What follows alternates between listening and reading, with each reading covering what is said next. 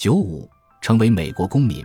当陆军做决定时，爱因斯坦正热心忙于一件事情。自从他攒钱使自己可以在离开德国后成为瑞士公民，他已经有四十年没做过类似的事情了。此时，他正自愿加入美国国籍，将要自豪地成为一个美国公民。事实上，五年前他驶往百慕大时，这一过程就开始了。这样，他便可以拿着移民签证归来。他仍然拥有瑞士国籍和护照，所以这样做不是必须的。但他仍然想这样做。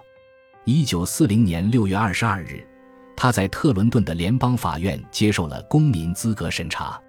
为此，他答应做一次广播访谈，作为移民规划署主办的“我是美国人”系列节目的一部分。鉴定人管了午饭，在他的议事厅招待了电台人员，以使爱因斯坦心里更放松。这一天令人振奋，部分是因为爱因斯坦显示了他是怎样的一个言论自由者。他在广播中主张，为了防止未来发生战争，世界各国必须把一部分主权交给一个武装起来的国际性的国家联盟。如果一个世界组织无法控制其成员国的所有军力，就无法有效地确保和平。他说，爱因斯坦通过了审查。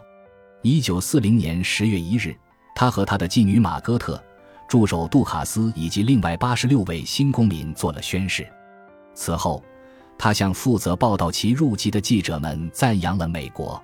他说：“这个国家将证明，民主不仅是一种政府形式，而且也是一种与道德力量的伟大传统相联系的生活方式。”在被问及是否会放弃其他忠诚时，他笑着说：“如果必要，他甚至会放弃我心爱的帆船。不过，他没有必要放弃瑞士国籍，也没有这样做。”爱因斯坦刚到普林斯顿时的印象是，与欧洲不同，美国或可成为一个没有奴役和严格阶级等级的国家。但渐渐的，他更深的印象来自这个国家对思想自由、言论自由和离经叛道的宽容。这曾经是他的科学的检验标准，现在也是其公民身份的检验标准。他已经抛弃了纳粹德国，并且公开声明。如果人民坚持和表达自己思想的自由得不到保证，他绝不会生活在这样一个国家。到那时就会知道，我选择美国作为这样一个地方是多么正确。他在成为美国公民后，在一篇未发表的文章中写道：“我经常听说，无论男人还是女人，都在表达着自己关于政府候选人和当前问题的看法，而不必担心有什么后果。”他说。美国的好处在于这种对每个人思想的宽容，而没有像欧洲那样出现暴力和恐惧。根据我对美国人的所见所闻，我认为如果没有这种自我表达的自由，生活对他们来说就是不值得过的。几年以后，美国进入麦卡锡时代，那些持非主流观点的人开始受到胁迫。爱因斯坦对美国核心价值的欣赏，有助于解释他那时为什么会公开表达愤怒和不满。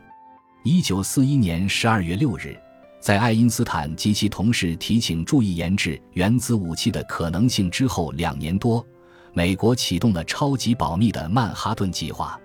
这恰好是日本偷袭珍珠港的前一天。那次事件终于将美国拖入了战争。由于像维格纳、希拉德。奥本海默和泰勒等众多物理学家都消失在了偏僻的小镇。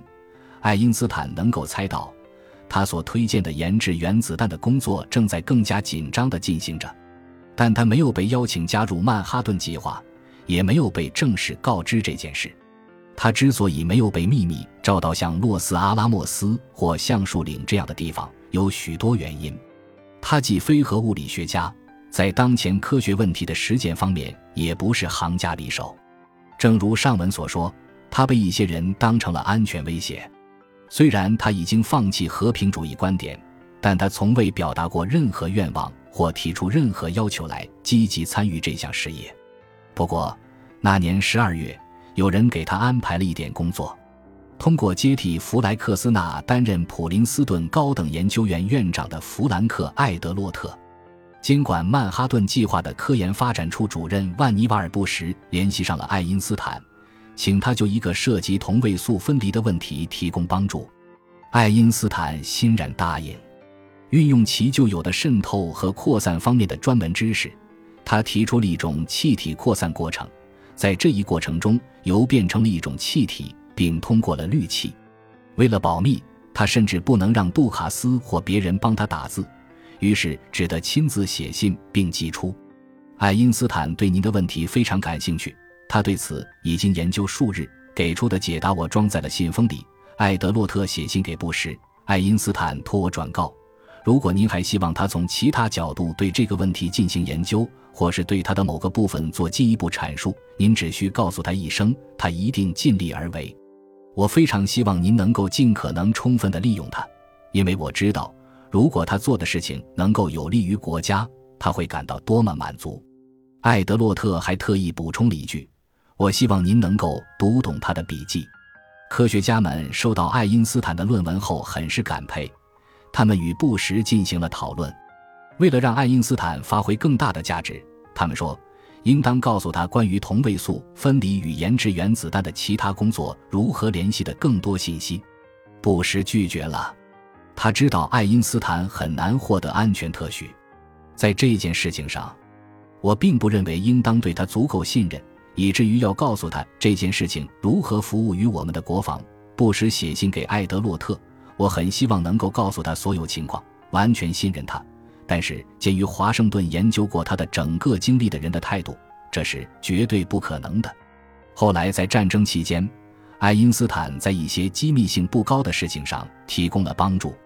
有一位海军上尉来研究院拜访他。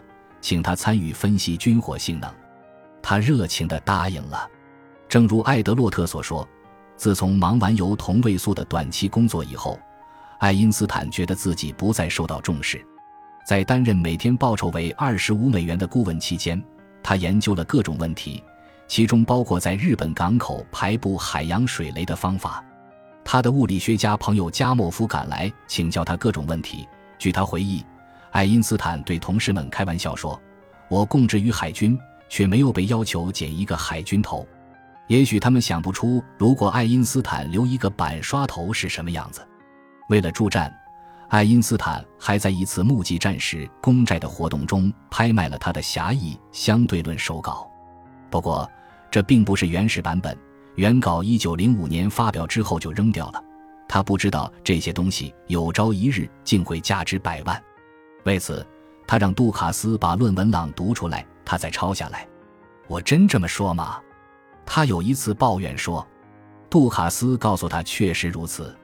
他悲叹道：“我本可以说的更简洁的。”当他听说这份手稿以及另一份手稿总共拍出了一千一百五十万美元时，他笑称：“经济学家得修改他们的价值理论了。”感谢您的收听，本集已经播讲完毕。喜欢请订阅专辑，关注主播主页，更多精彩内容等着你。